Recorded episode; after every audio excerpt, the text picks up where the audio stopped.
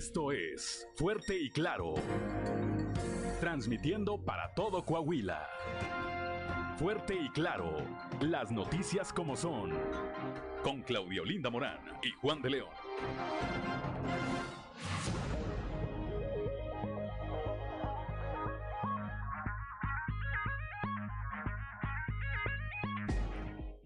¿Qué tal? ¿Qué tal? Muy buenos días. Son las 6 de la mañana, 6 de la mañana de con 6 de la mañana con 7 minutos de este viernes 18 de febrero del 2022. Ya estamos en Fuerte y Claro, un espacio informativo de grupo de Grupo Región y saludo como todas las mañanas a quienes eh, nos acompañan a través de nuestras diferentes frecuencias en todo el territorio del Estado. Repito, son las 6 de la mañana, 6 de la mañana con 7 minutos de este viernes 18 de febrero. Hoy se celebra, por cierto, a quienes llevan por nombre Eladio.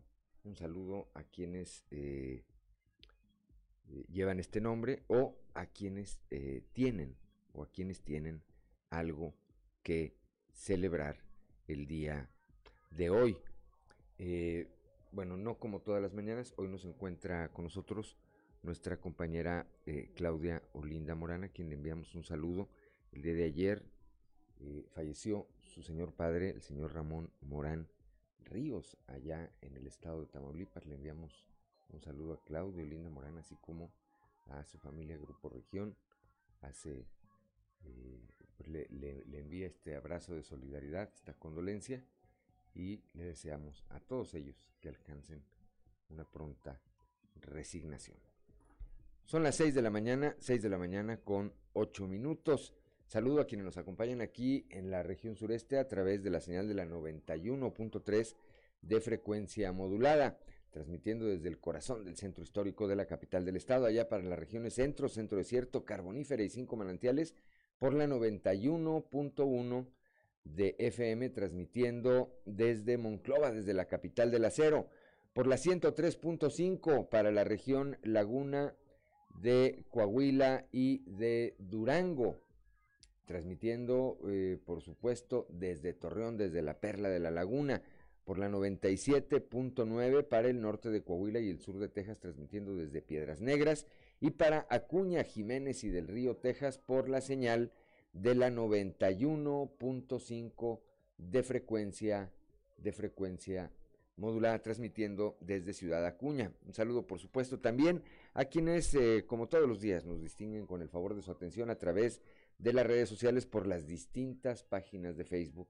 de Grupo, de Grupo Región. Ya se encuentra activada eh, nuestra línea de WhatsApp, el 844 155 15 para recibir sus mensajes, sugerencias, comentarios, denuncias y cualquier otra comunicación que desee usted tener con nosotros. Son las 6 de la mañana, 6 de la mañana con 10 minutos, 4 grados la temperatura aquí en el corazón del centro histórico de la capital del estado, 5 grados en Monclova, Piedras Negras 4, Torreón 9 grados, General Cepeda 4 grados, Arteaga 6 grados, Ciudad Acuña 2 grados, en Derramadero al sur de Saltillo 2 grados la temperatura en este momento, en Musquis 4 grados, Sabinas y San Juan de Sabinas 6 grados. San Buenaventura, así como Cuatro Ciénegas, 6 grados, Parras de la Fuente, 9 grados y Ramos Arispe, 4 grados. Vamos rápidamente con Angélica Costa y los detalles del pronóstico del tiempo.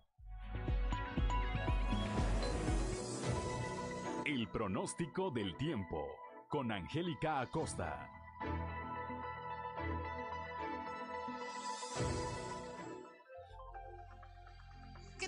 ¿Cómo están? Muy buenos días, feliz y maravilloso viernes, inicio de fin de semana.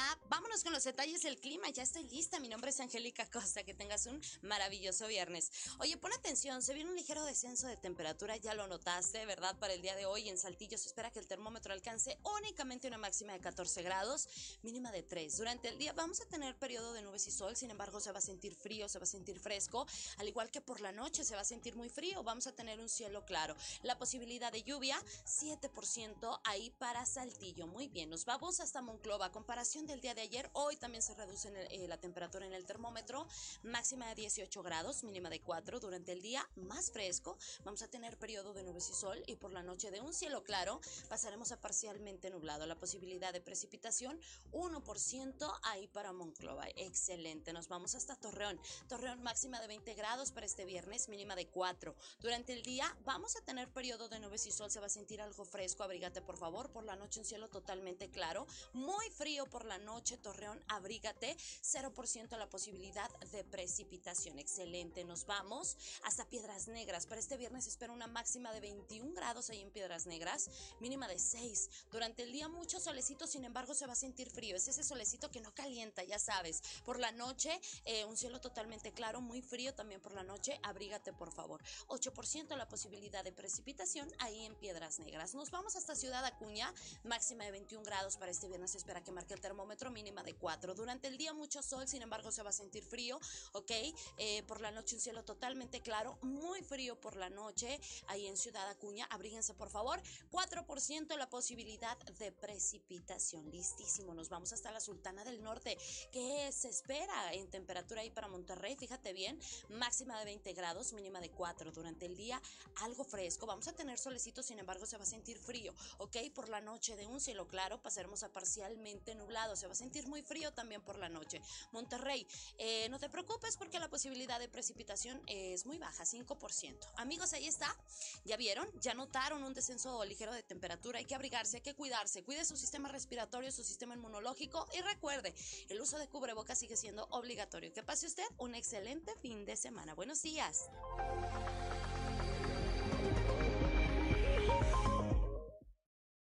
Son las 6 de la mañana, 6 de la mañana con 13 minutos, gracias a nuestra compañera Angélica Acosta. Y bueno, pues vamos, vamos rápidamente, vamos rápidamente a los detalles de la información. Un hombre de 35 años se quitó la vida ayer en Sabinas. Aún se desconocen las causas. Moisés Santiago tiene la información. Cerca de la medianoche de este pasado miércoles, un hombre de 35 años de edad se quitó la vida en Sabinas. Las autoridades de la fiscalía informaron que aún se desconocen los motivos, puesto que los familiares señalaron que al salir de su casa solo pidió que no lo molestaran, para después tomar la decisión de quitarse la vida. Fue identificado como José Natividad N., de 35 años de edad.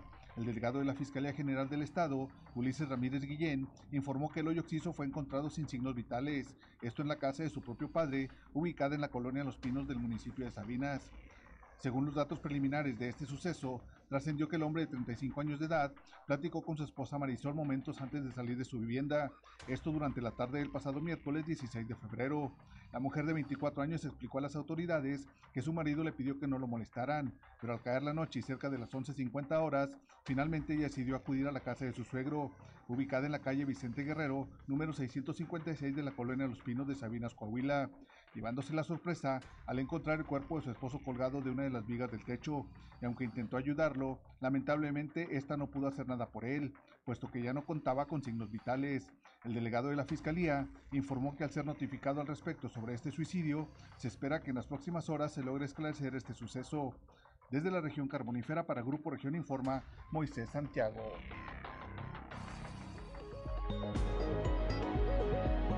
Son las 6 de la mañana, 6 de la mañana con 15 minutos. El día de ayer aquí en la capital del estado, una joven mujer decidió lanzarse de un taxi en movimiento cuando eh, pues aparentemente el, eh, chofer del taxi en, la que viaja, en el que viajaba desvió la ruta de donde eh, era su destino. Esto alertó a la mujer quien se comunicó con sus padres, les hizo saber esto y posteriormente se aventó, se aventó de esta unidad. Kevin Carranza, Kevin Carranza nos informa.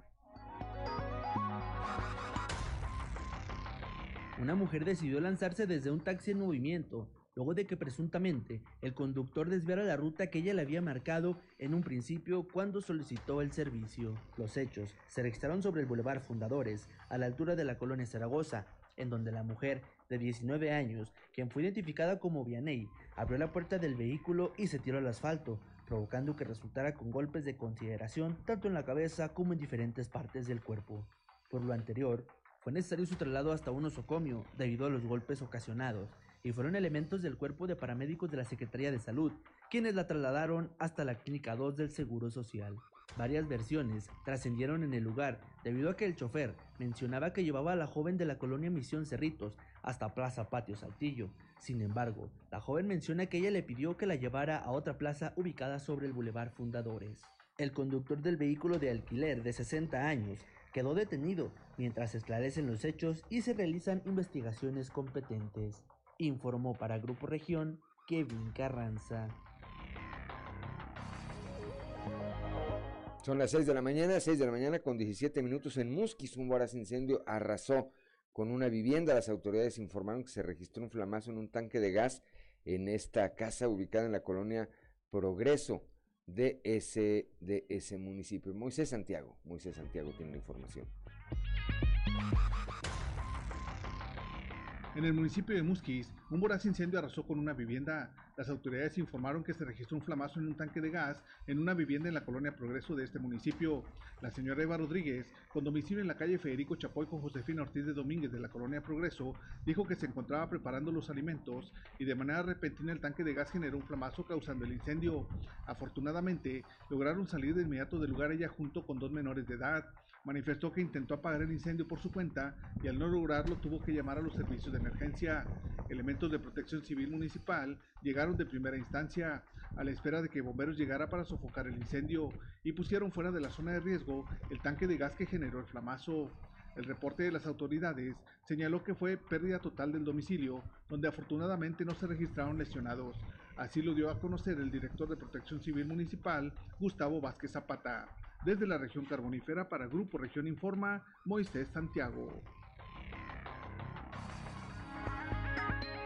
Son las 6 de la mañana, 6 de la mañana con 18 minutos. En Torreón se registró una volcadura en el nudo Mixteco. Un automovilista eh, volteó su, la unidad en la que viajaba al circular exceso de velocidad por este distribuidor vial. Víctor Barrón, Víctor Barrón desde Torreón.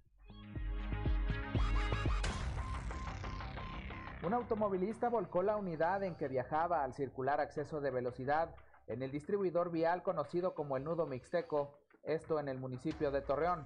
Los hechos ocurrieron alrededor de las 9.30 horas del jueves, luego que el conductor del automóvil Renault color blanco, con placas del estado de Durango, perdiera el control del vehículo al tomar una curva en el citado viaducto. Paramédicos de la Cruz Roja atendieron al automovilista, quien sufrió lesiones que ameritaron su traslado a un hospital de la localidad. Debido a lo aparatoso de la volcadura, fue necesaria la intervención de elementos de protección civil y bomberos para realizar las maniobras de rescate. Agentes de tránsito y vialidad acudieron al lugar para desviar el tráfico y ayudar a los conductores a tomar vías alternas, en tanto se procedía al retiro del vehículo siniestrado.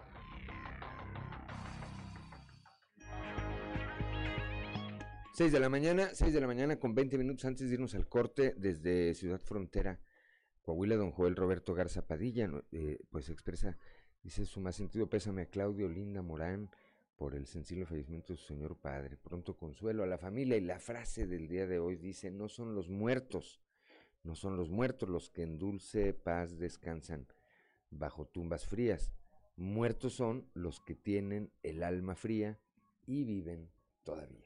Eso que dicen que es mejor morir vivo que vivir muerto, ¿verdad? Gracias, gracias a don Joel Roberto Garza Padilla por, bueno, pues por la condolencia a nuestra compañera Claudio Linda Morán, así como por su colaboración de todos los días. También Francisco Zarco allá desde, desde Frontera. Buenos días, mi sentido pésame a Claudio Linda Morán por la partida física para con el padre del señor padre del señor Ramón Morán Ríos. Que en paz descanse desde Frontera. Gracias, gracias, de verdad. 6 de la mañana, 6 de la mañana con 20 minutos, estamos en Fuerte y Claro.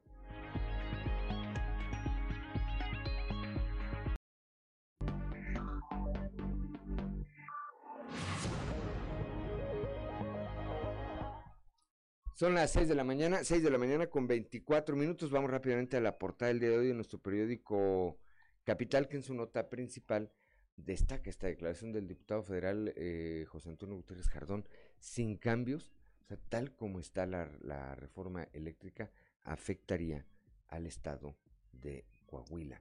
Más adelante le tendremos, le tendremos los detalles. El día de ayer, el secretario de Inclusión y Desarrollo Social, Manolo Jiménez, mantuvo una planeación del programa anual del Sistema de Protección Integral de Niñas, Niños y Adolescentes de Coahuila para dar continuidad a las políticas públicas de la actual, de la actual administración. Por otro lado, el alcalde eh, de Saltillo, José María Frausto Siller, firmó el convenio con el Instituto Coahuilense de Acceso a la Información Pública para reforzar el eh, eh, eje de Saltillo transparente, transparente. Con esto, la capital del estado se convierte en el primer municipio en establecer este acuerdo. El eh, gobernador Miguel Riquelme estuvo ayer en Acuña, allá, allá, al destacar que brindar certeza legal a los coahuilenses es prioridad de su administración, entregó, eh, bueno, primero firmó un convenio de colaboración con el Colegio de Notarios en el marco de la entrega de escrituras. Por, otro, por otra parte, el alcalde de Arteaga, Ramiro Durán, anuncia pues que están reforzando ya la campaña contra los incendios forestales. Comienza esta temporada en la que son muy común este tipo de siniestros que en muchos casos son provocados por el hombre y que dejan daños pues incalculables.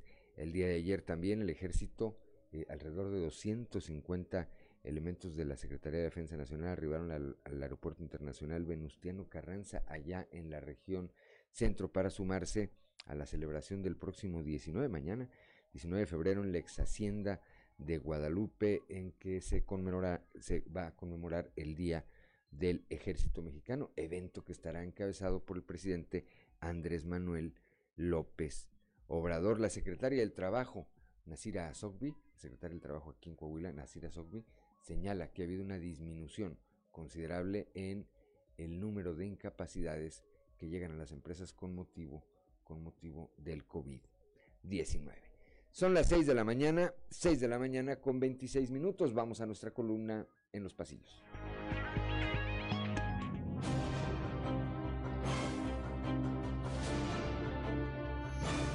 Y en el cartón de hoy, ilógico, que nos muestra el presidente de México Andrés Manuel López Obrador, quien nos está diciendo, no entiendo por qué Estados Unidos está financiando una campaña de desprestigio contra mi gobierno si eso ya lo hacen mis hijos y mis colaboradores más cercanos.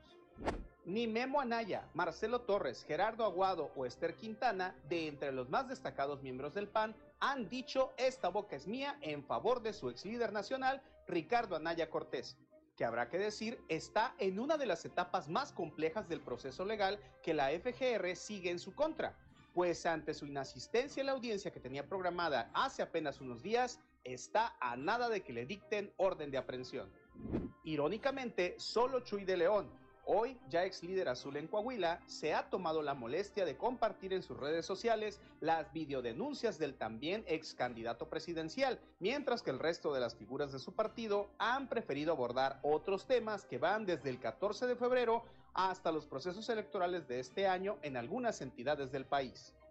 Hablando del presidente y cuando se afinan los últimos detalles de la visita de Andrés Manuel López Obrador a Coahuila, primero a Piedras Negras y luego a la ex hacienda de Guadalupe, listo se dice el alcalde de Monclova, Mario Dávila, para plantearle al jefe del Ejecutivo Federal su petición de que declare zona de emergencia en la región centro, aunque para esto, claro, tendría primero que ser invitado al evento y luego atendido por AMLO. En lo mismo y ante la falta de vuelos comerciales, eso dijo el presidente López Obrador, esta visita la llevará a cabo a bordo de una aeronave de la Fuerza Aérea Mexicana, a la que podrá verse tanto en el aeropuerto de Piedras Negras como en el de Ramos Arizpe o Monclova, según decidan los organizadores de la gira. Sin contratiempos, rindió ayer su informe de actividades desde Torreón el rector de la UADC, Salvador Hernández Vélez. Por prevención sanitaria, una parte de los invitados estuvieron en la gran sala Braulio Fernández Aguirre, del Centro Cultural Universitario de la Unidad Torreón, y otros siguieron la sesión de manera virtual. Son las 6 de la mañana, 6 de la mañana con 6 de la mañana con 29 minutos. Vamos rápidamente a un panorama informativo por el estado. Comenzamos con Leslie Delgado acá en el sureste de la entidad platicó con el alcalde de Arteaga, Ramiro Durán, quien eh, señala que ese municipio va a intensificar su programa de prevención de incendios eh, forestales. Leslie Delgado, muy buenos días. Buen día, informando desde la ciudad de Saltillo. Ante la proximidad de la temporada de incendios, el alcalde de Arteaga, Ramiro Durán, indicó que el ayuntamiento intensificará las campañas de prevención con el fin de que los visitantes eviten llevar productos flamables a la zona serrana. Asimismo, propone establecer un reglamento y vigilancia permanente para verificar que los pacientes cumplan con lo establecido y evitar incendios forestales. A continuación, escucharemos la declaración a comenzar con la, con la, temporada de la prevención de incendios. De hecho, ya se han suscitado algunos conatos de incendio que hemos atendido puntualmente a través de Protección Civil. La próxima semana nombro el director de Medio Ambiente. La próxima semana nombro el director de Ecología, que todos haremos mucha sinergia con, con la Secretaría de Medio Ambiente del Estado también. Estamos platicando con la bióloga Englentina para hacer una buena campaña de prevención de incendios. Vamos a instalar filtros de vigilancia en los diferentes accesos a los cañones de la sierra para que no lleven asadores, para que no lleven carbón y para también hacerles eh, ver las medidas que tomaremos. Estamos trabajando en un nuevo reglamento de medio ambiente, estamos trabajando de forma coordinada con el Congreso del Estado, con la diputada local Edna Dávalos, para que nos ayude a reformar algunos artículos de la ley para poder nosotros tener un buen reglamento que alcance las sanciones necesarias. Eh, pues desde multas considerables hasta la cárcel. Yo creo que eh, el provocar un incendio, ya sea con dolo o accidentalmente, eh, eso conlleva sanciones. Cada acción tiene una consecuencia y seremos muy puntuales en esa materia. Agradezco la intervención y deseo que tengan un excelente viernes. 6 de la mañana, 6 de la mañana con 31 minutos, gracias a Leslie Delgado. Gracias a Leslie Delgado. Vamos ahora con Víctor Barrón. Antes de ir con Víctor Barrón, saludamos eh, también, eh, como todos los días, a Graciela Jaramillo Muñoz, quien nos acompaña a través de las redes sociales. Dice, bendecido día, ánimo, ánimo también para usted, Graciela. Gracias por el favor de su atención. Y ahora sí, vamos allá a la Perla de la Laguna, a la Perla de la Laguna con Víctor Barrón. El ayuntamiento firmó un convenio con la Universidad Autónoma de Coahuila. Víctor, muy buenos días.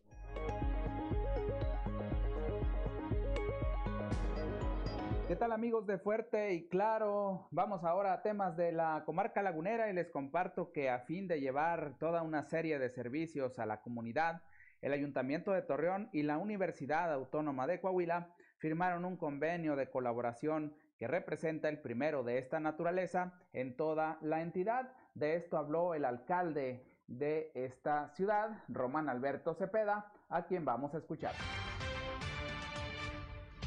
la coordinación. Nosotros hicimos, eh, eh, propusimos en el, plan de desarrollo y desde el primer día de, la toma de protesta algo que creo que es importante. Un eje transversal que tiene que ver con la salud, en donde evidentemente las participaciones pues no van a la alza también. Tenemos que conjuntar voluntades, esfuerzos en materia de dar atención psicológica, odontológica, eh, de carácter jurídico, entre otras cosas como es electrodoméstico, reparaciones muchas cosas que con este convenio se va a beneficiar la comunidad de manera itinerante y permanente. ¿Qué va a pasar?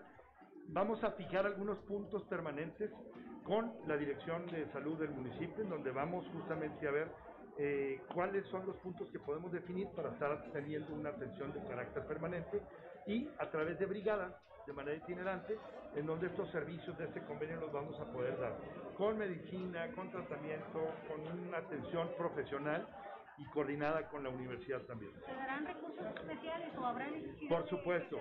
El municipio va a aportar lo que tiene que ver con material, recursos, medicina, entre otras cosas, y el material que se requiere, evidentemente, eh, en los espacios, tanto itinerantes como de carácter permanente, en donde se pueda prestar el servicio y en donde, evidentemente, la ciudadanía va a ser de mayor riesgo.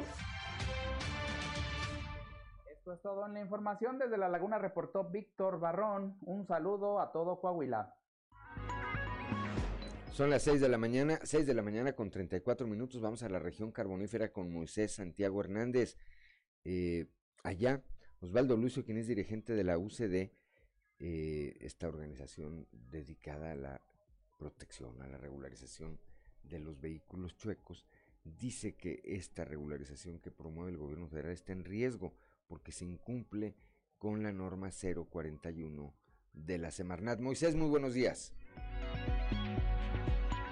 Muy buenos días Juan y Claudia y a todo nuestro amable auditorio que nos escucha en todo Coahuila. En la información que tenemos para el día de hoy, está en riesgo la regularización de más del 90% de los automóviles suecos por no cumplir con la norma 041 de la Semarnat. Así lo da a conocer Osvaldo Lucio, dirigente de la UCD en la región carbonífera. Esto es lo que nos comenta a continuación. Una de las reglas de operación que marca el decreto es que se le tiene que hacer al vehículo, se le tiene que hacer la verificación de la norma 041 de Semarnat, que es la de revisión de sustancias tóxicas, y esto implica que si tu vehículo no trae catalizador, pues no va a ser sujeto de regularización. Así lo implica la norma si las personas que están utilizando el coyotaje y están cobrando anticipos se brincan, se pasan por el arco del triunfo esta norma, pues seguramente va a salir un pedimento caliente, ¿verdad? Como dicen. Esa es una pregunta muy importante porque de nuestro padrón vehicular y más bien en todo el estado hay más de 100.000 vehículos circulando americanos. Yo me atrevo a decir que el 90% de esos vehículos no cuentan con catalizador. Si la van a aplicar derecha la flecha, como dicen, esa norma, pues muchos no van a ser regularizables. Bueno, pues hay mucha gente que compra su vehículo y cuando lo compra pues ya viene así, o lo compran y le sale para ganarse un dinerito extra, pues les dan a veces mil pesitos, dos mil pesitos por vender el catalizador. Bien, pues de esa manera se pone en riesgo lo que es la regularización de algunos vehículos que no cuenten con este mecanismo. Esta es la información que tenemos para todos ustedes desde la región carbonífera. Para Grupo Región Informa, su amigo y servidor Moisés Santiago. Que tengan un excelente fin de semana. 6 de la mañana, 6 de la mañana con 36 minutos. Vamos a Piedras Negras con nuestra compañera Norma Ramírez, padres de los menores lesionados. Este estos jóvenes, estos eh, muchachos que sufrieron lesiones en la alberca porque se hizo mal el cálculo del químico que debía llevar, se reunieron con la alcaldesa de Piedras Negras, Norma Treviño. Vamos a la información. Muy buenos días. La información desde Piedras Negras es la siguiente. Norma Treviño Galindo, alcaldesa de Piedras Negras, dio a conocer sobre la reunión sostenida con los padres de familia de los nueve menores lesionados en la alberca olímpica. Señaló la edil sobre la atención médica a los menores, pero además otra de las preocupaciones de los padres de familia que le presentaron era que al cerrar de manera temporal la alberca, sus hijos se retrasarían en sus entrenamientos, ya que algunos de ellos tienen competencias estatales y nacionales en puerta. La información con detalle a continuación. Algunos no les sucedió nada, gracias a Dios, y algunos tuvieron eh, lesiones leves y un poquito pues más fuertecitas algunos de ellos. Gracias a Dios, nada grave. Eso pues hay que también reconocer que, no pasó algo grave. Pero sí, eh, nuestros respetos para cada una de las familias que tuvieron este problema en la alberca. Sí, pues eh, que ellos necesitan, pues primero la salud de sus hijos, que tengamos nosotros el municipio y desde un principio, pues por eso mismo lo citamos, que íbamos a hacernos responsables en cuestión de estas lesiones. ¿Con qué? Pues con los doctores que tenemos, que pues siempre están muy atentos en el municipio, se van a estar atendiendo eh, ya con cita, ya ayer sacamos las citas y se pusieron de acuerdo con todo el equipo de doctores. A la vez, pues también algunos necesitan exámenes, ellos también nos, nos comentaban esto, algunos necesitan exámenes de laboratorio o algún otro tipo, y pues nosotros también los vamos a estar apoyando en esto al igual que medicamento, ¿no? Lo que ellos necesiten. Entonces vamos a estar muy, muy al pendiente, dándole seguimiento. Para Fuerte y Claro, Norma Ramírez. Son las 6 de la mañana, 6 de la mañana con 39 minutos. No sé si podamos ir a Monclova con un tema que tenemos allá pendiente. En dos semanas, en dos semanas allá en la capital del acero se tuvieron un total de 18 casos de robo. Se logró la detención de 19 personas. Cinco de estos casos fueron robos a comercio y el resto a domicilio. Rodrigo Chaires, delegado de la Fiscalía, dio esta información. Detenciones que ha realizado la Policía Municipal, detenciones en flagrancia, que todavía se, están en curso de una investigación para finiquitarla, principalmente con una puesta a disposición ante la autoridad judicial. Por eso mismo le estamos compartiendo eh, en una primera etapa las personas que ya fueron puestas a disposición de la autoridad judicial. Y repito, no damos por hecho que el trabajo esté concluido, siempre hay una tarea pendiente por realizar y el compromiso es estar al pendiente de eso. Son estos 18 eventos, hay algunos otros eventos más que requieren una respuesta, esto es definitivo, pero el compromiso es ese, estar eh, puntual en esto. En cuanto a los robos a negocio, de los que ustedes están viendo aquí en la presentación, son 5 eventos, y de robo a domicilio corresponden a 13 eventos. En total son 18, con 19 personas aseguradas y puestas a disposición de la autoridad judicial.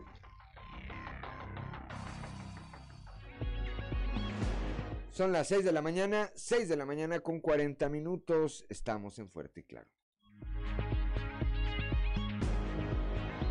Seguimos en Fuerte y Claro.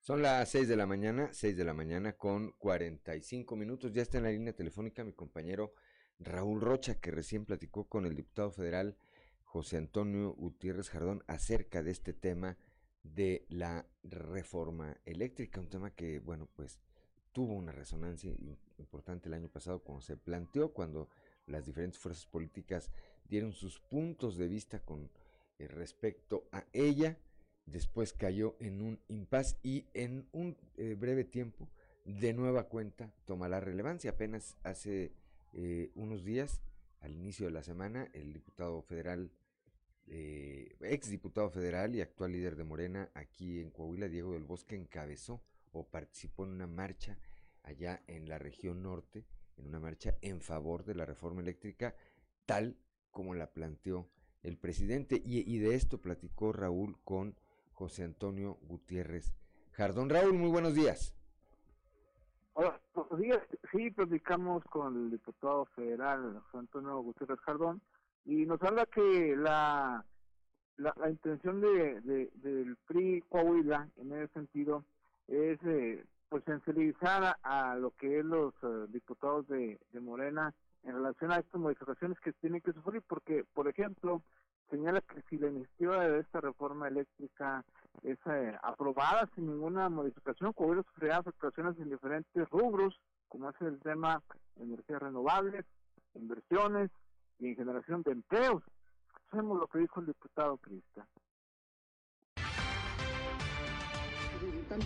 Estamos ciertos de que si no hay modificaciones, pues no vamos a votar jamás. en otro pues se está invitando a todos, hay que escuchar los diferentes sectores, bueno, escuchar los pros y los contras, pero al final de cuentas, insisto, para Coahuila es prioritario el tema de las energías renovables, las inversiones, la generación de empleo, y eso está detenido a raíz de que esta reforma se trata de, de, meter tal cual y que, bueno, pues Coahuila no está de acuerdo. Polito, pues es una inversión privada, 100% de Peñoles, con una alianza con una empresa eh, portuguesa. Eh, el otro que está en, Villanueva, en Viesca, es un parque solar que también tiene contratos ya para entregar a la Comisión Federal de Electricidad y esos contratos hasta ahorita no se han cancelado. Lo que sí es que había inversiones más importantes, por ejemplo, en el norte había tres parques eólicos que se iban a instalar en la parte norte de nuestro estado, otros dos parques solares y al día de hoy, bueno, pues están detenidos todos esos proyectos porque pues, hay incertidumbre y no hay eh, seguridad del inversionista para que pueda generar esta energía que se requiere y ser más competitivo. Son las 6 de la mañana, 6 de la mañana con 48 minutos. ¿Qué tan fácil o qué tan difícil, eh, Raúl?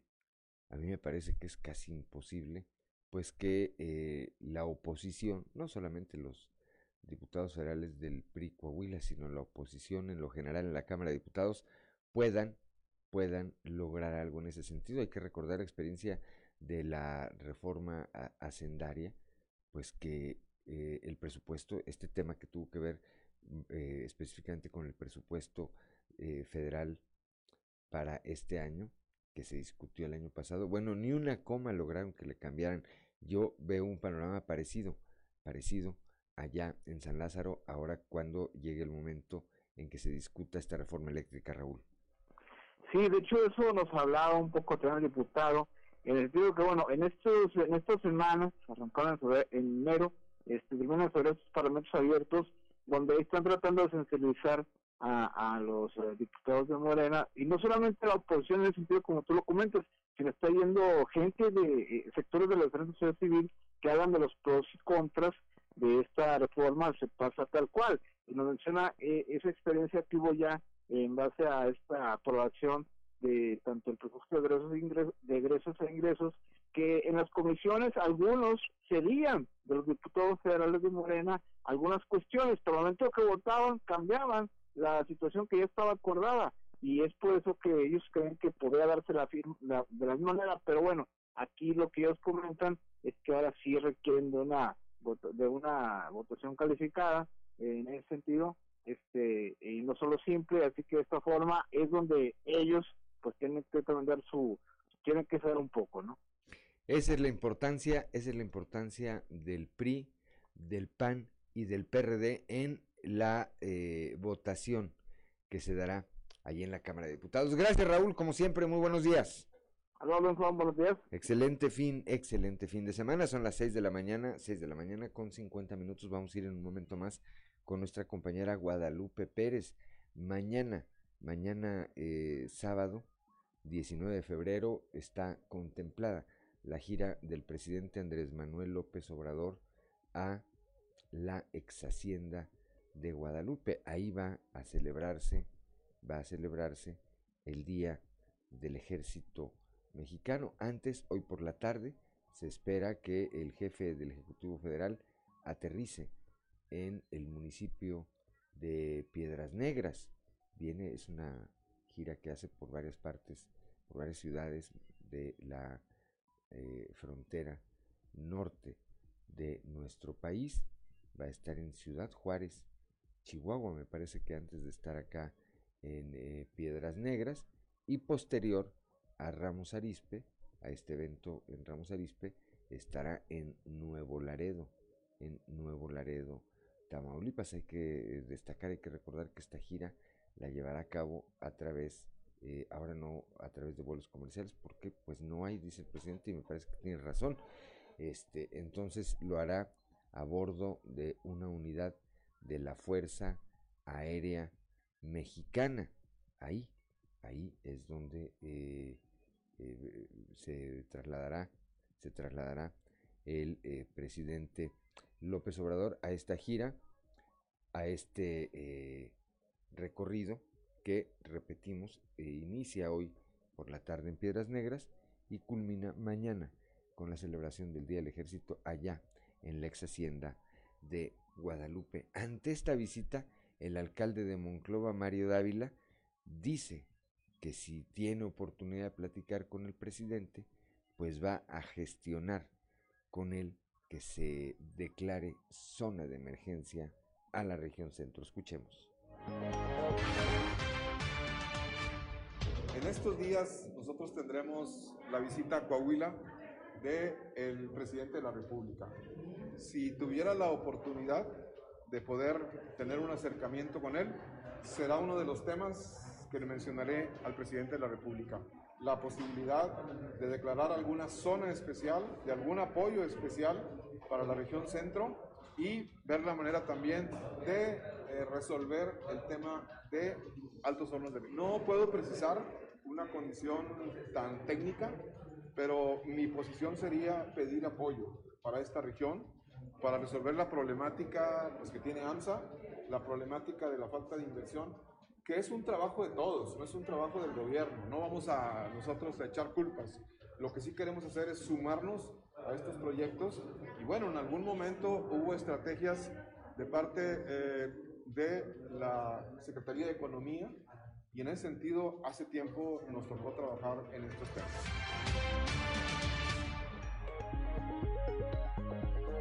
Son las 6 de la mañana, 6 de la mañana con 53 minutos. Vamos a las efemérides del día con Ricardo Guzmán.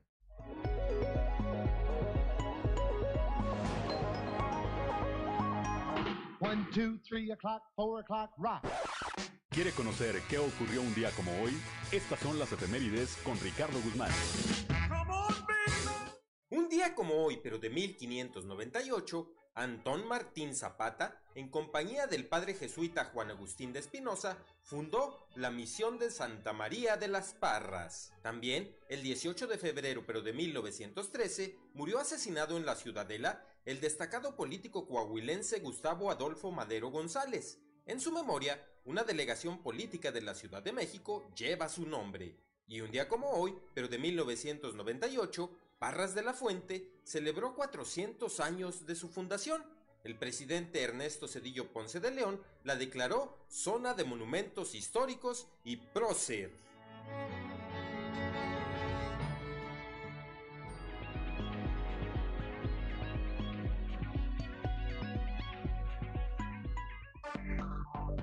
Enseguida regresamos con Fuerte y Claro.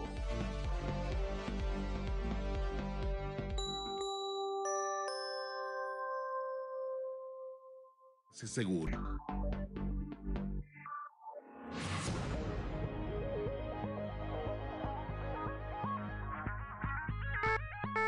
Alerta ambiental con Carlos Álvarez Flores.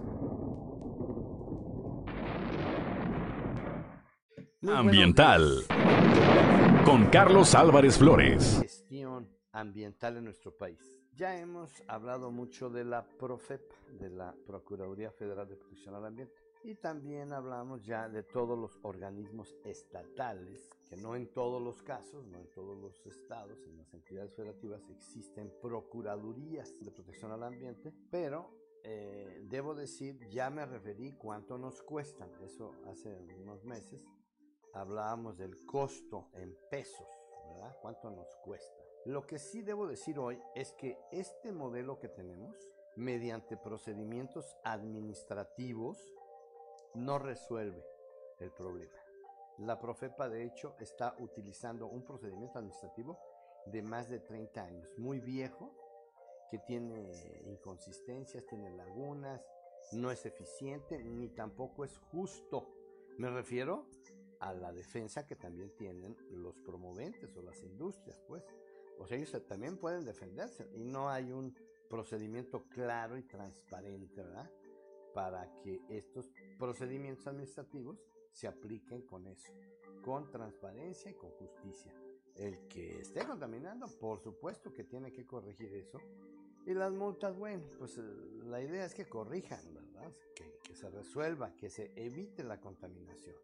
Entonces, lo que sí debo decir es que este, estos últimos dos gobiernos, me refiero al de Enrique Peña Nieto y al de Andrés Manuel López Obrador, han ido reduciendo drásticamente los presupuestos de esta Procuraduría Federal de Protección al Ambiente y también de, a su vez, ¿verdad?, las participaciones federales para los estados y municipios. De manera que el resultado es fatal, es desastroso porque hoy, a treinta y tantos años de que tenemos nuestra ley de protección al ambiente, la ley madre, la LEGEPA, no hemos detenido ni revertido la contaminación en el suelo, en el aire, ni en los cuerpos de agua. Vamos a continuar con este tema en la próxima semana. Buenos días.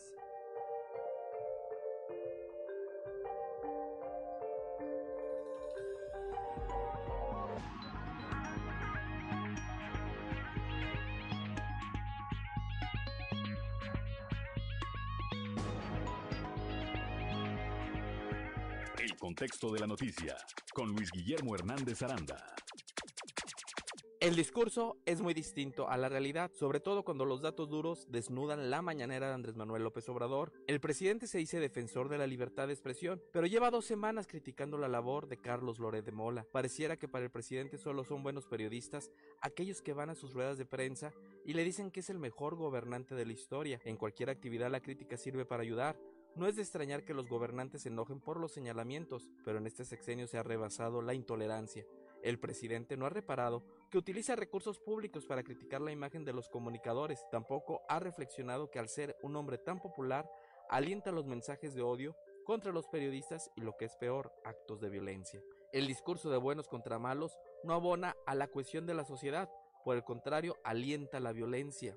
En apenas tres años de gobierno, de acuerdo a artículo 19 que solo contabiliza aquellos casos en los que se presume que el crimen se debe a la labor periodística, se ha roto el récord de periodistas asesinados. Con López Obrador, en 39 meses se han asesinado 30 periodistas. La cifra representa más violencia que en el sexenio de Enrique Peña Nieto, donde en el mismo periodo, del 1 de diciembre de 2012 al 14 de febrero de 2016, fueron asesinados 18 periodistas en México, mientras que en el mismo periodo de Felipe Calderón fueron 24 los comunicadores ejecutados. A estos crímenes de comunicadores hay que sumarle todos los homicidios que se registran en el país y los números fríos como son, nos indican que la táctica de abrazos y no balazos no está dando resultados. Sin duda resulta muy triste vivir en un país donde se persiguen a periodistas, a científicos, a investigadores, donde se critica a la clase media por quererse superar, donde se critica a las feministas y a los delincuentes se les deja en libertad.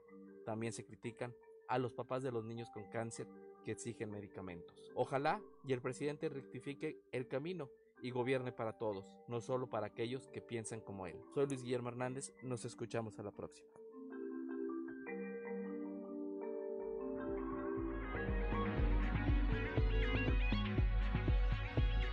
Son las 7 de la mañana, 7 de la mañana con 4 minutos. Gracias a Luis Guillermo Hernández Aranda, así como a Carlos Álvarez Flores por sus colaboraciones de cada, de cada semana. 7 de la mañana con 4 minutos. La secretaria del Trabajo en eh, Coahuila, Nasira Sogbi, dio a conocer que en estas últimas semanas ha disminuido el ausentismo por casos de COVID-19 en los centros de trabajo.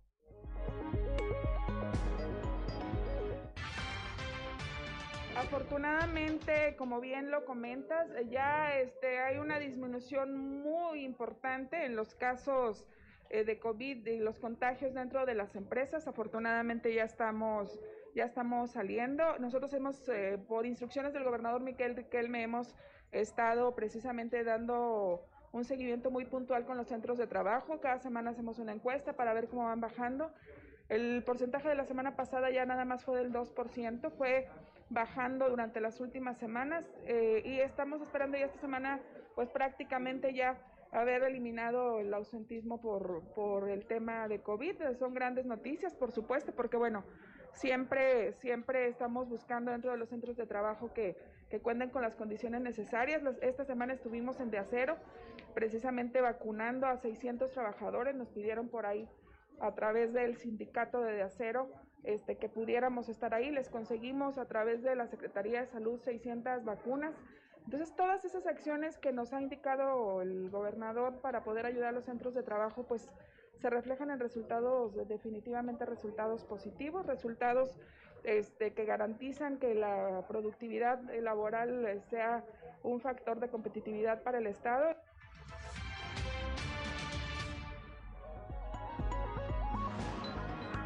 Son las 7 de la mañana, 7 de la mañana con 6 minutos. El subcomité técnico regional COVID-19 acá en el sureste confía en que las escuelas de todos los niveles cumplirán con sus protocolos sanitarios correspondientes para evitar contagios y seguir con la reactivación educativa. Escuchemos a su coordinador Claudio Bres. La Secretaría de Educación Pública ha mostrado hoy ves eh, un dinamismo de movimiento mayor en cualquiera de las ciudades de nuestro estado eh, la mayoría de los padres convenciéndose. Soy de los creyentes en la ciencia, los protocolos se cuidan mucho en las escuelas. Si en las escuelas eh, los eh, maestros, los directivos van a seguir cuidando estos protocolos, estoy seguro de que no tendremos un problema en ninguna de las escuelas. Y está muy claro, este, reafirmando, aún en tiempos de pandemia de los primeros dos años, Coahuila ha mantenido números, es de los pocos tres estados que mantiene números a la alza. Los números del Instituto Mexicano del Seguro Social de enero nos muestra 10.083 nuevos empleos en el estado. Junto a esto, a lo anterior, estaríamos hablando de que al 31 de enero la reactivación económica de nuevos empleos fuera de los perdidos en la pandemia va alrededor de 18.860 nuevos empleos.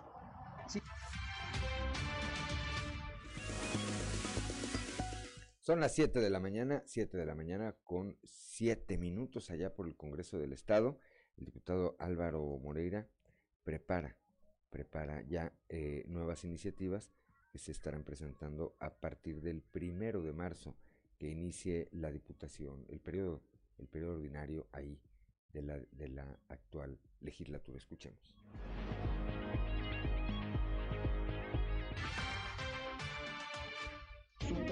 Cosas que ya habíamos arrancado antes para que se estén para que estén funcionando bien para que estén llegando a todas las familias y sobre todo bueno pues que toda la gente se, mantenga lo que estamos ahorita realizando no seguimos con la casa de gestión la casa de gestión sigue abierta eh, la gente puede visitarla. Ahí pues son temas de salud temas este, de asesoría psicológica legal esas cosas siguen funcionando lo que no hacemos, bueno, pues es, arrancar cosas nuevas. Eso nos vamos a esperar a que ya nos den la oportunidad la autoridad electoral. Ahorita está la diputación permanente, nosotros vamos a regresar, tu servidor regresa el, el, primero de marzo, ya cuando empiece lo que es el periodo ordinario. Estuve yo en el mes de enero en la, en la diputación permanente, pero seguimos. Estamos preparando ya iniciativas para que a partir del primero de marzo podamos ingresarlas y poder representar de la mejor manera como lo hemos hecho hasta ahora al Distrito 16.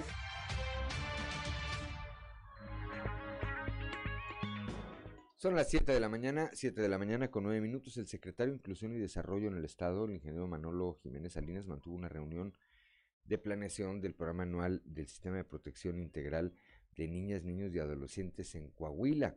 Esto con el objetivo de dar continuidad a las políticas públicas de la actual administración estatal. Durante este encuentro, el secretario señaló que se va a trabajar en conjunto con el DIF Coahuila y la Secretaría de Educación, entre otras dependencias estatales, así como con los 38 municipios y organizaciones civiles e internacionales que trabajan a favor de este sector.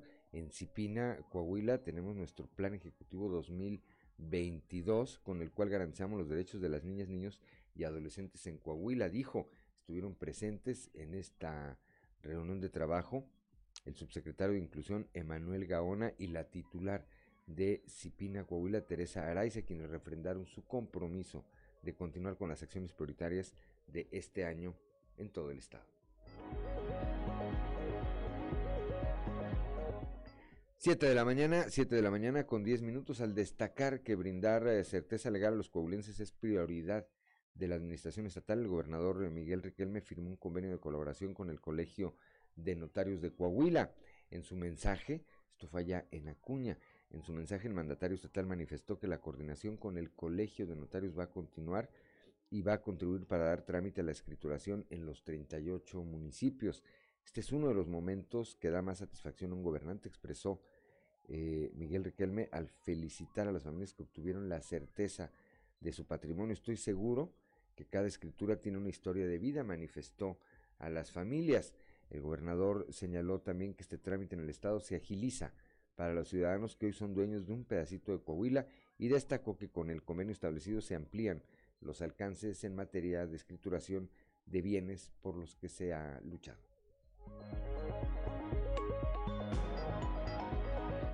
Aquí en Saltillo, en la capital del estado, bueno, esta ciudad se convirtió en el primer municipio, este municipio se convirtió en el primero en el estado en firmar este año un convenio de colaboración con el Instituto Coahuilense de Acceso a la Información Pública, con el cual el alcalde José María Fraustro Siller fortalece su política pública de tener una administración abierta y transparente. El alcalde destacó que su gobierno sea, eh, haya sido el primero en la entidad en formalizar este acuerdo, ya que es un paso importante con el cumplimiento de compromisos.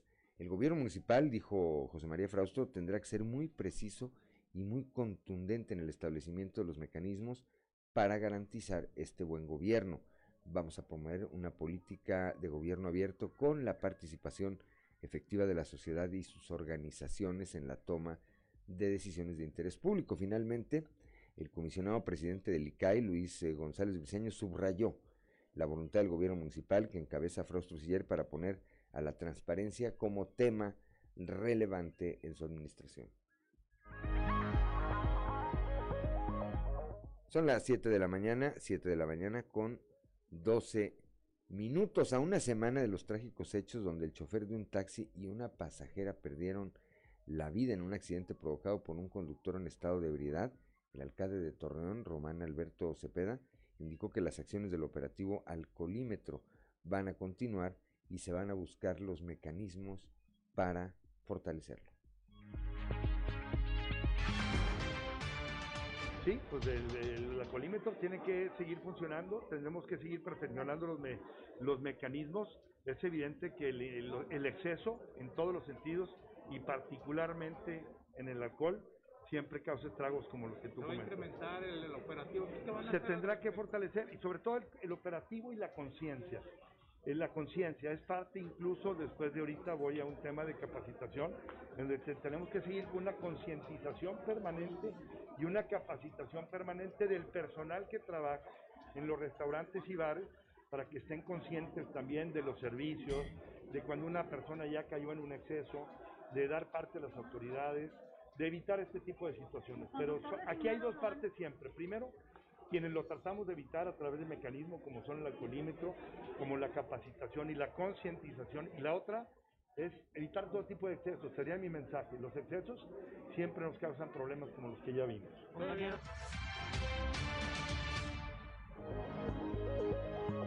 Son las 7 de la mañana, 7 de la mañana con 14 minutos, que no se le haga tarde. Aquí en Saltillo, el coordinador de la Comisión de Alcoholes del Ayuntamiento, Ángel Guajardo, dio a conocer que de enero a la fecha se han otorgado alrededor de cinco licencias para la venta de alcohol en establecimientos y en ese sentido indicó que ningún proceso está en espera, ya que al recibir la solicitud inmediatamente los integrantes sesionan para verificar que se cumplan con los requerimientos y en su caso aprobar este permiso.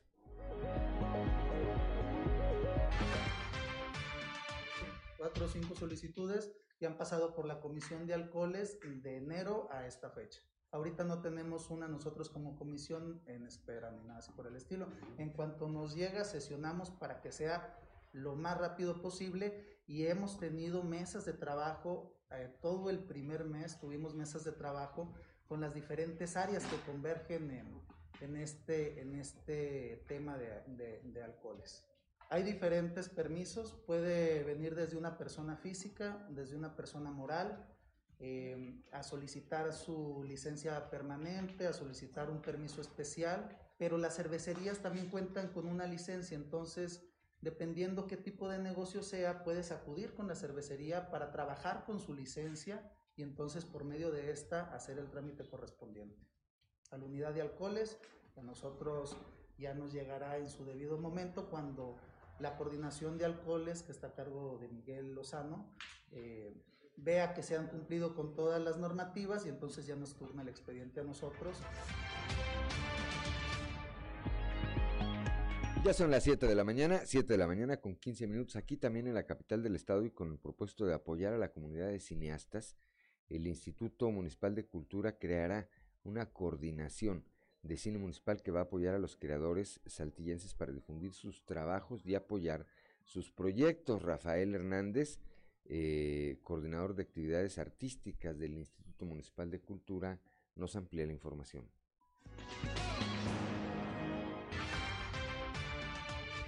Pero vamos a trabajar principalmente en dos líneas de acción. Uh -huh. Una es la proyección uh -huh. de los productos de los directores saltillenses, uh -huh. eh, aquellos productos que ya tengan y que quieran en algún momento dado proyectar en un espacio para el público en general, el público de Saltillo, este, se va a hacer una, un programa de proyecciones, ¿sí? Eh, específicamente requerimos en el Teatro García Carrillo, con la posibilidad de buscar otros espacios que nos pudieran apoyar otras instituciones para realizar esas proyecciones. Uh -huh. Y estoy hablando exclusivamente del teatro hecho por saltillenses para los saltillenses, por lo pronto. Okay. Ese es uno. Y la otra es apoyar a los diferentes creadores en cuestiones para desarrollar sus proyectos o bien hacerles un apoyo para la posible producción o el plan de producción que ellos tengan en sus cortometrajes. Son las 7 de la mañana, 7 de la mañana con 17 minutos. Se instalan los comités de salud en la región carbonífera para poder llevar a cabo un programa anual de las metas de salud. Al respecto, Habla el jefe de la jurisdicción sanitaria número 3, David Alejandro Musigarza.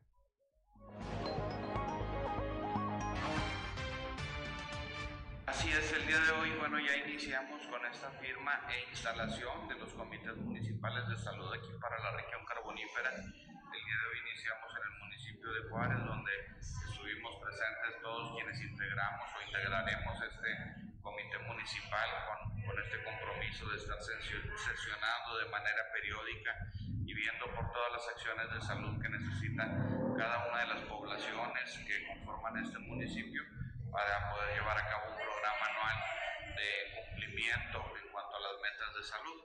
También se firma este convenio de colaboración en donde nos comprometemos tanto la jurisdicción sanitaria, la Secretaría de Salud, con el municipio a colaborar de manera conjunta para atacar aquellas eh, eh, o programas que son primordiales, este, que hemos detectado nosotros, que son los de mayor incidencia, que son los de mayor relevancia, pero también dejar abierta este tema para que todos los integrantes del comité puedan hacer propuestas.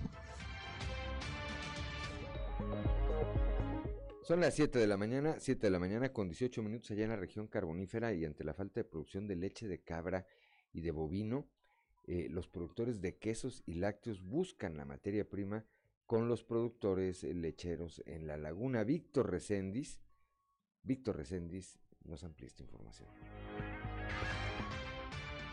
Aunque nos hemos visto en la necesidad de, de apoyarnos con, con leche de, de Torreón, de la laguna, este ha sido la manera como hemos podido sortearle el, el faltante de la región aquí, el de leche en la región.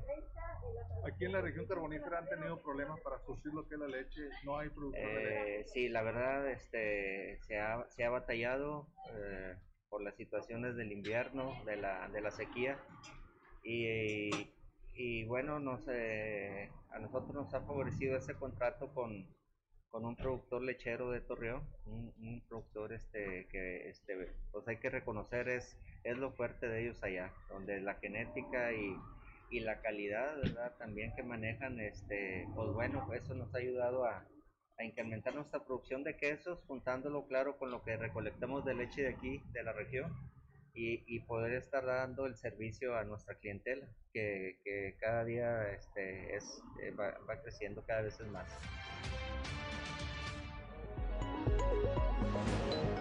Ya son las 7 de la mañana, 7 de la mañana con 20 minutos. Estamos en Fuerte y Claro.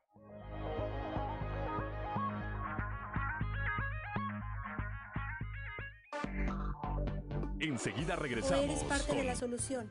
Cuando controlas tus emociones, cuando buscas ayuda especializada. Cero tolerancia a la violencia contra las mujeres. Estado de Coahuila. Atención, alumnos de nuevo ingreso para secundaria. Preinscríbete en el ciclo escolar 2022-2023 en Coahuila. Del 1 al 4 de febrero. Entra a inscripciones.org o descarga la app Alumnos Coahuila. Si necesitas asesoría para tu trámite, escríbele a EduBot al 844-587-5450. ¿Qué esperas? Es gratis. Estado de Coahuila. En la región sureste de Coahuila, hazlo por ti y hazlo por todos. Si tienes dolor de cabeza, fiebre o estornudos, puedes tener la variante Omicron. Los síntomas pueden surgir desde el tercer día después de que te contagiaste. Realízate una prueba. Hazlo por ti, hazlo por todos. El Subcomité Técnico Regional Sureste sigue monitoreando la salud. Trizas y Trazos con Antonio Zamora.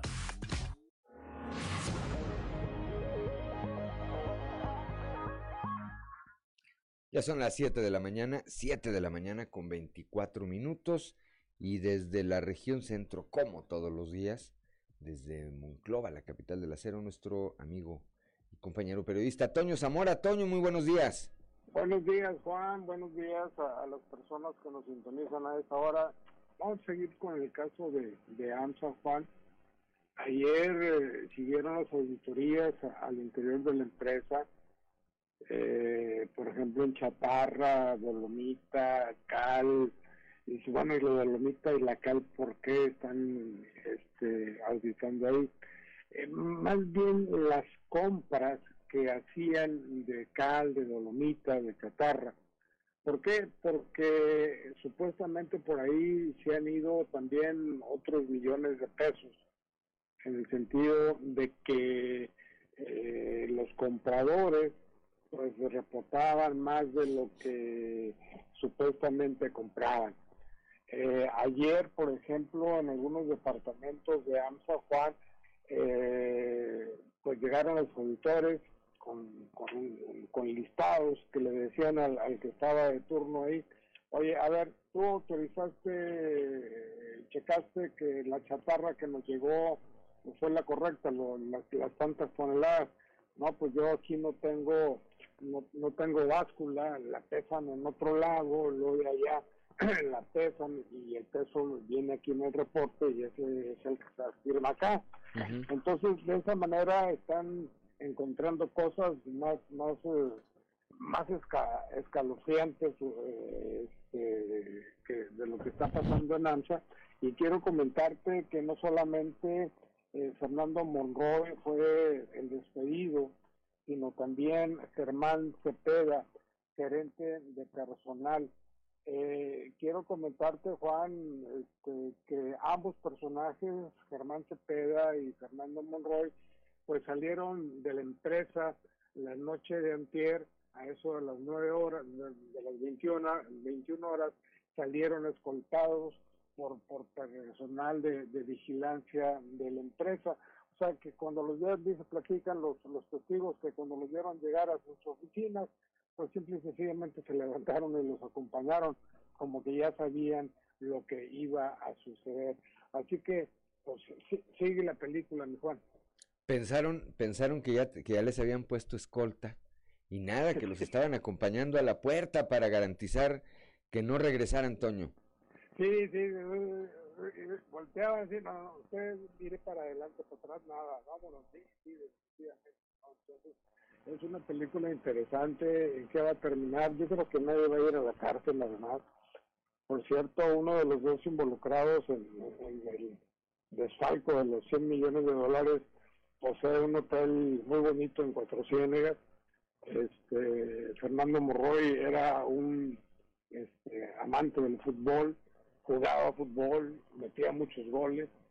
toda la gente del equipo le servía para que metiera, metiera los goles y el equipo se llamaba el resto del mundo. Así de ese tamaño con Fernando Monroy. Pues golazo el que le metió a la empresa y a, a Alonso Ancira como si hubiera sido eh, golazo de chilena, Toño Zamora. que fue de chilena con, con palomita. olímpico y todo. De chilena y, y, tijera y ese tipo de cosas. En fin, son cosas que, que suceden y que uno pues, pues nada más tiene que, como periodista que es, pues tiene que buscar la información para, para informar al auditorio de cómo van las cosas, ¿no? Claro, bueno, pues como bien apuntas, seguramente mucho se va a hablar todavía de este tema. Alonso Ancira, pues, obviamente no ha, eh, no se ha pronunciado, pero seguramente habrá algún momento en que, en que eh, reaparezca de nuevo allá por la región centro y hable de este y de muchos otros temas que eh, hay en torno, en torno a, su, a su figura, Toño. Sí, yo creo que sí, y ojalá y entre esos temas sea una rehabilitación total de la empresa, ¿no? Que, que buena falta le hace eh, donde quiera de repente se, se chorrea el, acero líquido y demás, y tienen que hacer este, pues trabajos para que eso no suceda, y ojalá pues, si le metan lana ya para no tener ese tipo de problemas. Así es, estaremos pendientes, Toño, de este y de muchos otros temas que se generan allá desde la región centro de nuestro estado.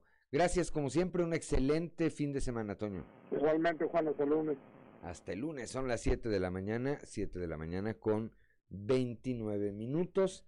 Y como todos los viernes, como todos los viernes, guitarra en mano, ya se encuentra aquí nuestro compañero y amigo Osiris García, que cuando andabas en Mérida, Osiris, muy buenos días. ¿La semana pasada? Ayer. ¿Ayer todavía? Sí.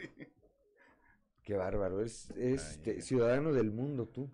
Vos, honestamente, ya me siento muy este, peloteado por estos trotes. Los periplos, dices tú. Periplos, sí. Cu- cuando no contesta en Perú, contesta en Chiapas y luego contesta en Mérida. Ahí contestó con una bomba ayer. En... Dijo, cuando pase por tu casa. No, ¿verdad? Es- cuando pase por tu casa. no. Bombas. Sí. Tintán. Sí, sí. Bombas, nada más las yucatecas deberían existir, querido padre. Exactamente.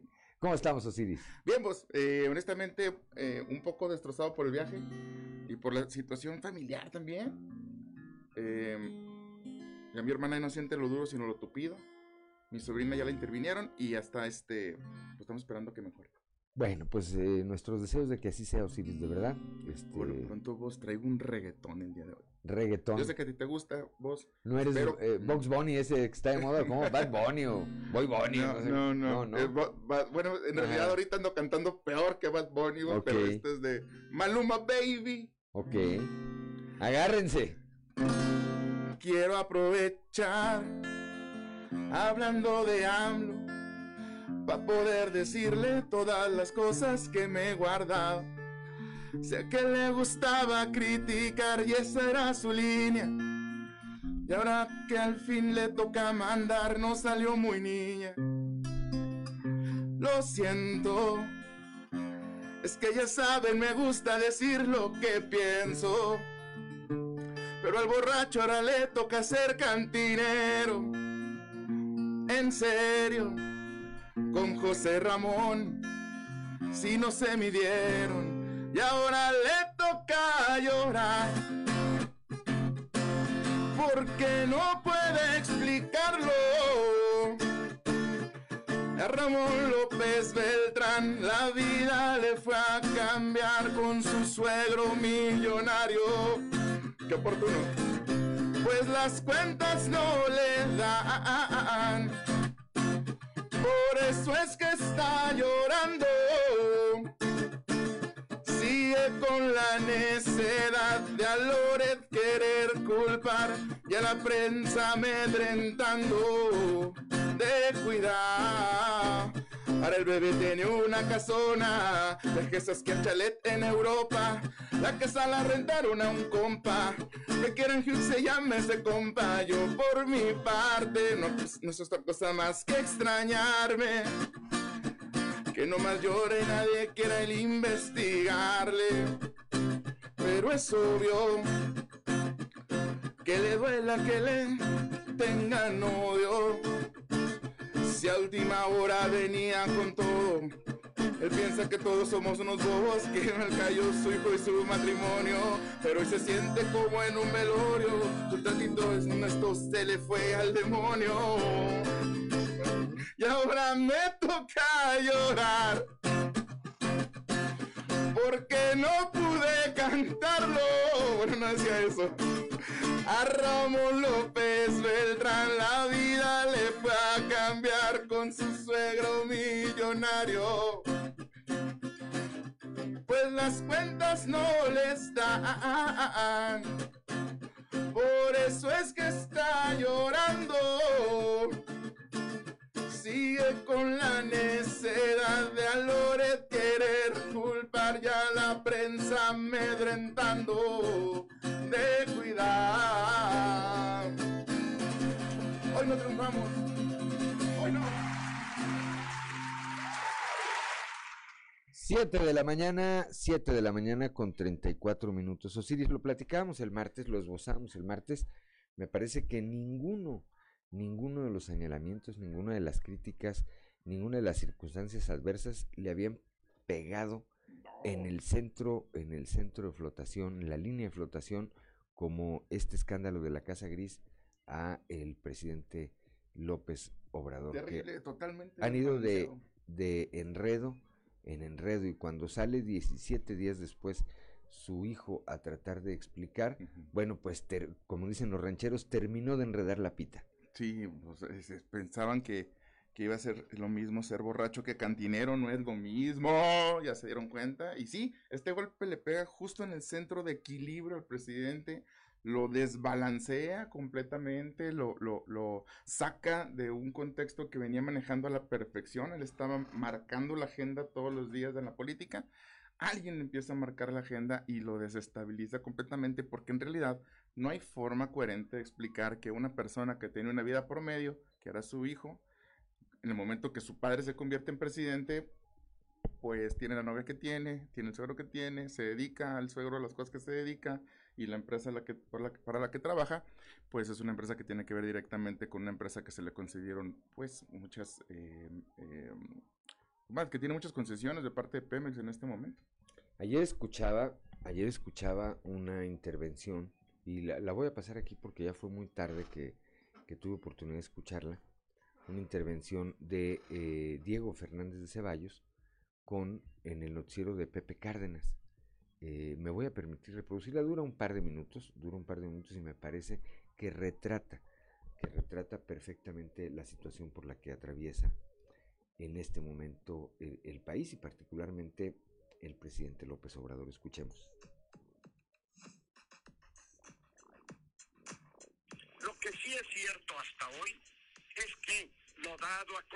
Por mexicanos contra la corrupción y la impunidad y Lórez de Mola, resultó ser un formidable misil que pegó en lo que parecía ser un poderoso acorazado y que resultó ser un barquito de papel que quedó despedazado. Bastó esa investigación periodística para dejar aplastada a la 4T en pocas palabras, José, la llamada 4T murió como las moscas, con un periodicazo bien dado. Ya nadie puede hablar hoy en México de que el gobierno tiene austeridad republicana, de la pobreza franciscana y de la honestidad valiente. El gobierno federal y sus gobernadores y legisladores no han desmentido una sola de las afirmaciones y de los hechos dados a conocer por la investigación periodística. Solamente han sido capaces de injuriar a los mensajeros y besar los pies de su Señor. Dicen que lo defienden de las calumnias, pero no precisan cuáles fueron o son las informaciones periodísticas que les parecen calumniosas. Por lo que es válido, José, concluir que se trata de un esfuerzo más tramposo y fallido para que nos olvidemos de la casa de Houston y de los empresarios, fíjate bien, de los empresarios que de acuerdo con el presidente son cercanos a él y que le dan a su hijo trabajo de abogado en los Estados Unidos. Una vez más, José, el gobierno federal y su claque recurren al viejo truco de distraer, que se olvide el mensaje, pero que se acribille a los mensajeros. Ahora, según el gobierno, lo importante no es saber qué fue lo que investigaron, cuáles son los hechos dados a conocer, sino cuánto gana Loret de Mola. De verdad, qué vergüenza. 7 de la mañana, 7 de la mañana con 38 minutos. Bueno, pues esto fue eh, parte de lo que expresó Diego Fernández Ceballos, repito, ahí en el noticiero de Pepe Cárdenas. Y bueno, pues aquí lo difundimos como hemos difundido también, para decirlo, los planteamientos o los el posicionamiento que hicieron los senadores de Morena, los puntos de vista incluso aquí del presidente de Morena en Coahuila, Diego del Bosque, para que sea usted el auditorio, bueno, pues el que juzgue, porque luego dicen que si somos pro AMLO o anti AMLO, no, nosotros nada más difundimos lo que generan las distintas las distintas fuerzas políticas. Lo cierto es que y este sí es un punto de vista, este sí es un punto de vista es que el presidente atraviesa por una situación compleja ante toda esta serie de señalamientos que efectivamente tampoco han podido darle una explicación. La crisis más grande de lo que tiene el, gobierno, pero sin duda, vos, este, si se les metió agua al barco, no, no, el problema no es, no es que esté anegando, sino que, o que se estén inundando, que estén en este proceso de, de, de empezar a sumergirse, sino que no se ve cómo saquen el agua de la eh, cubierta, que ya les empieza a trasminar hasta allá. No se ve cómo puedan encontrar la forma de salir del embrollo en el que están metidos, a menos de que, pues, no sé, des- desconociera a su hijo o algo así, que pues posible que lo haga, pero imposible mm, este, naturalmente. Así es, son las 7 de la mañana, 7 de la mañana con 40 minutos. En un momento más regresamos de nueva cuenta con Osiris García, a continuar aquí hablando de este y de muchos otros temas. Lo que queda de mí.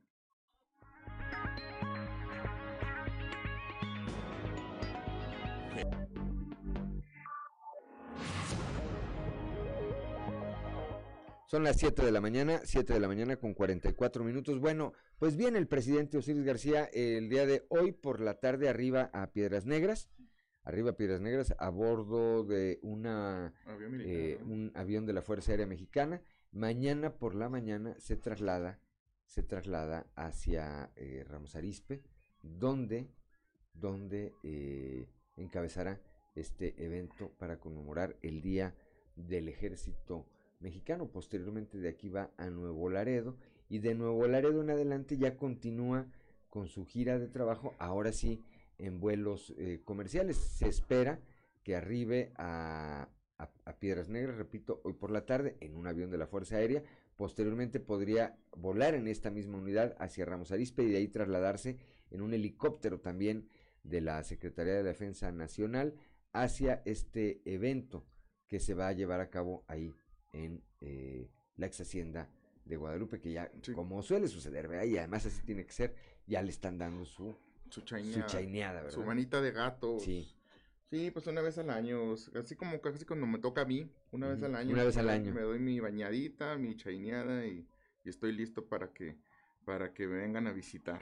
A ver, ¿qué se va a encontrar el presidente? A mí me parece que de nueva cuenta, de nueva cuenta va a encontrar la mano tendida del gobernador Miguel Riquelme, que eh, no varía en su trato con el jefe del Ejecutivo Federal ni con los representantes del gobierno federal. Hace un par de días estuvo aquí la secretaria del Trabajo, Luisa María Alcalde, eh, atestiguando este evento de la firma del pacto laboral y ahí pues la el buen trato, la coordinación de la administración estatal que encabeza eh, Riquelme Solís con la secretaria del trabajo, repito, pues fue de manera cordial. Posteriormente ella ya tomó de manera individual hacia la región carbonífera para darle continuidad a este tema allá de pasta de conchos. ¿Qué, qué más va a encontrar el presidente aquí, Osiris García? Mi- Mira, en realidad eh, yo creo que también uno de los viajes que, está pro- que programó el presidente y su equipo de trabajo estuvo bien pensado que fuera a Coahuila en esos momentos porque pues la oposición en realidad no es eh, tan eh, radical en el estado de Coahuila. Porque si bien es cierto se tienen diferencias, el gobernador Miguel Riquelme, como lo dices perfectamente, ha sabido tejer y separar una cosa de otra, es decir, De la otra. podemos disentir en este en algunos temas, pero en, las- en los temas en los que estamos eh, de acuerdo, pues vamos a hacer sinergia y saber trabajar. Y por eso, y aunque son oposición, aunque pertenecen a otro partido, creo que, que la- el Estado, eh, no sé, el Estado más cercano del presidente deciden bien en, en ese momento de crisis que pueden venir a Coahuila, porque saben que la oposición no se va a salir de control ni va a haber un, un movimiento realmente peligroso pa- para, para la imagen del presidente, no para, para su persona, ¿verdad? Así es, a propósito de la oposición, me llamaba la atención, me llamaba la atención, ayer le daba una, eh, pues una repasada, como dicen, a las redes sociales de algunos personajes importantes del PAN, como es el caso de Memo Anaya, de Esther Quintana, de Marcelo Torres, de Gerardo Aguado, por hablar de Elisa Maldonado, por hablar de los más representativos. ¿De dónde Oye, me llamó la atención que ninguno de ellos, ninguno eh, ha salido en defensa.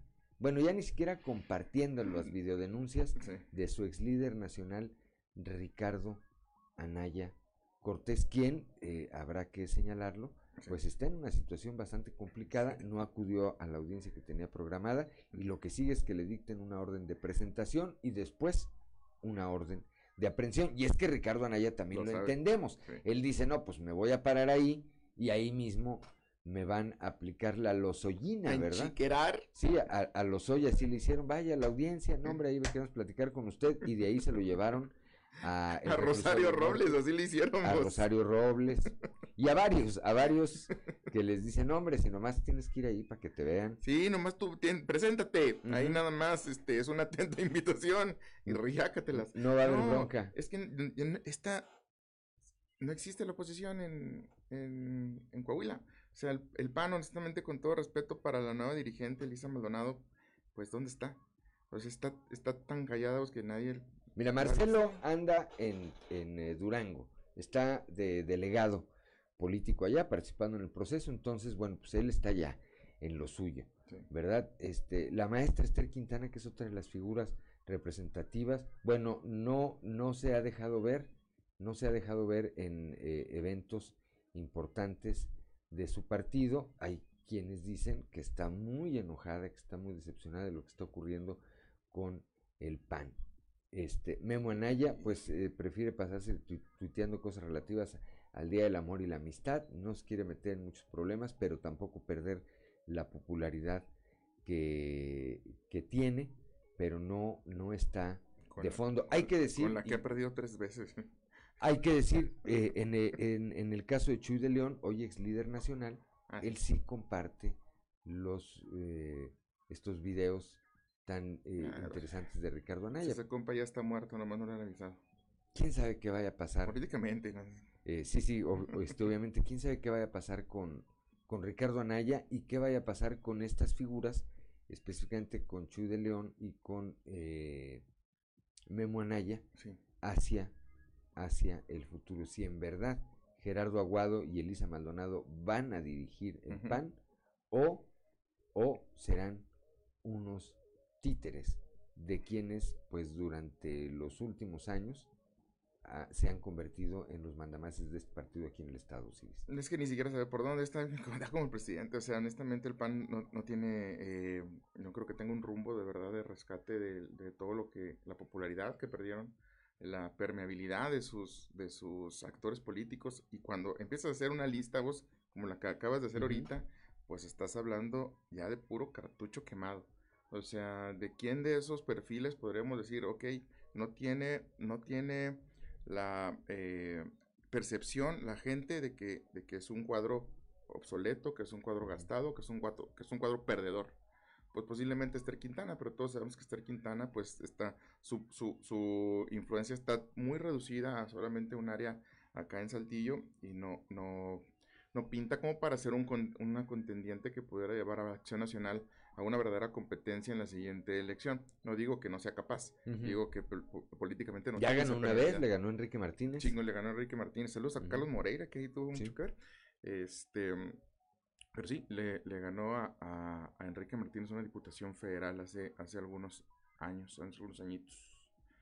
Pero yo creo que lejos de eso también es una voz que hace falta eh, escuchar la voz y si es que está molesta con el partido también lo entiendo, pero tiene una voz potente, fuerte y que es bastante congruente y, y le hace falta a la oposición. Así pertenezca al PAN, al PRD, a cualquier partido que fuera oposición, hace falta, compañeros bebés, hace falta que el PAN resucite. Así es una mujer valiosa. Le mandamos un, un, un- saludo a la maestra Esther Quintana. Nos quedan Sí. tres minutos, Osiris, rápidamente. A ver, ¿se quedó Roberto Palazuelos sin candidatura ya? Ay, sí, Quintana, vos no? estamos bien tristes. Yo andaba por ahí cerca, vos, y estaba yo buscando la forma de tomarme una foto con el diamante negro, vos. Con mi rey. Pero Nel, vos. Al final de cuentas, que bueno que no me la saqué, porque siempre no va a ser candidato. A ver, ¿qué influyó finalmente, qué influyó finalmente, o, cuál es tu opinión? ¿Qué, qué es lo que lleva, al- eh, eh, finalmente lleva a Movimiento Ciudadano a decir siempre no? Me parece que hubo una ola de descontento. Creo que una de las cosas que más influyeron fue ese video de hace algunos Sí. años en el que él abiertamente admite, pues, que habría, le habría quitado la vida a una persona. Con sus conocimientos de derecho, vos, dijo el, el- el diamante negro. Con los conocimientos de derecho que tengo yo, yo dije, pues, este vato ya le jaló, trae plomo, eh, trae pólvora en la Sí. mano, pues, es mi tiempo de jalarle yo. Eh, a veces la gente no tiene concepción de lo, De lo que va a pasar, en, el fu- futuro, en un futuro. y dices alguna estupidez en una entrevista, a veces tal vez un poco exagerado, fuera de contexto, a veces mentiroseando. ¿Cuándo se imaginaba él en ese entonces que un día podía ser candidato a gobernador de su estado? No, y es lo que decías, la gente que realmente tiene carrera y oficio político, lo último que va a hacer es eh, decir una estupidez como la que dijo Roberto Palazuelos en una entrevista, sobre todo con ahí a nivel nacional, ¿verdad? Porque la entrevista fue con Jordi, no, no fue como una entrevista con Osiris claro. en un programa no, local. pero a ver, el, ese es el tema, que nunca sabes qué va a pasar en el futuro. Yo cerraría o precerraría con esta reflexión, creo que eso le ocurrió a Manuel Camacho Solís, en los tiempos en que eh, el, el, entonces presidente Salinas decide por la figura de Luis Donaldo Colosio y Camacho, en vez de seguir el ritual, seguir, porque él, era el, él estaba entre Colosio y Camacho, en vez de seguir el ritual de eh, pues eh, apoyar a Colosio, se convierte en su adversario al interior y cuando lamentablemente Luis Donaldo Colosio es asesinado en Lomas Taurinas, la opinión pública, no los jueces ni las leyes, no, la opinión pública culpa de ello a Camacho, que se convierte pues en el pagano de este crimen. Recordamos esa ceremonia luctuosa eh, al, de Luis Donaldo a la que llega Camacho Solís, tiene que salir en medio de la rechifla de todo mundo y pues de el, eh, el gesto de Diana Laura eh, Riojas que le pide que se retire de ese sitio. Si si él no hubiera sido así, quizá hubiera sido presidente de la República. El, el ideólogo, natural. Y aparte, Manuel Camacho Solís es el ideólogo y líder moral de la 4T. O sea, no, ya no llegó él, pero nos dejó Andrés Manuel. Si alguien le quiere echar la culpa a alguien, échale la culpa a Manuel Camacho Solís, porque inteligente y hábil político lo fue, solo que en ese momento se peleó con quien no debería. Y ahí tiene a su alumno más destacado, Marcelo Ebrard, que anda viendo Oye, cachetadas, patadas, escupitajos y de, todo le dan y el, todo, muchas gracias, señor presidente. Gracias, señor presidente. muchas gracias, presidente. Sí, lo más duro. No me, dio, no me dolió tan fuerte. No lo quiere hacer enojar, tiene la esperanza de ser el favorito de este dedito, dice que sí. Nos vamos, Osiris, son las 7 de la mañana, 7 de la mañana con 56 minutos. Gracias por acompañarnos a lo largo de esta semana aquí en este espacio informativo. Fuerte y claro, reiteramos reiteramos nuestras eh, condolencias para nuestra compañera Claudia Olinda Morán y su familia con eh, motivo del fallecimiento de su papá, el señor Ramón eh, Morán.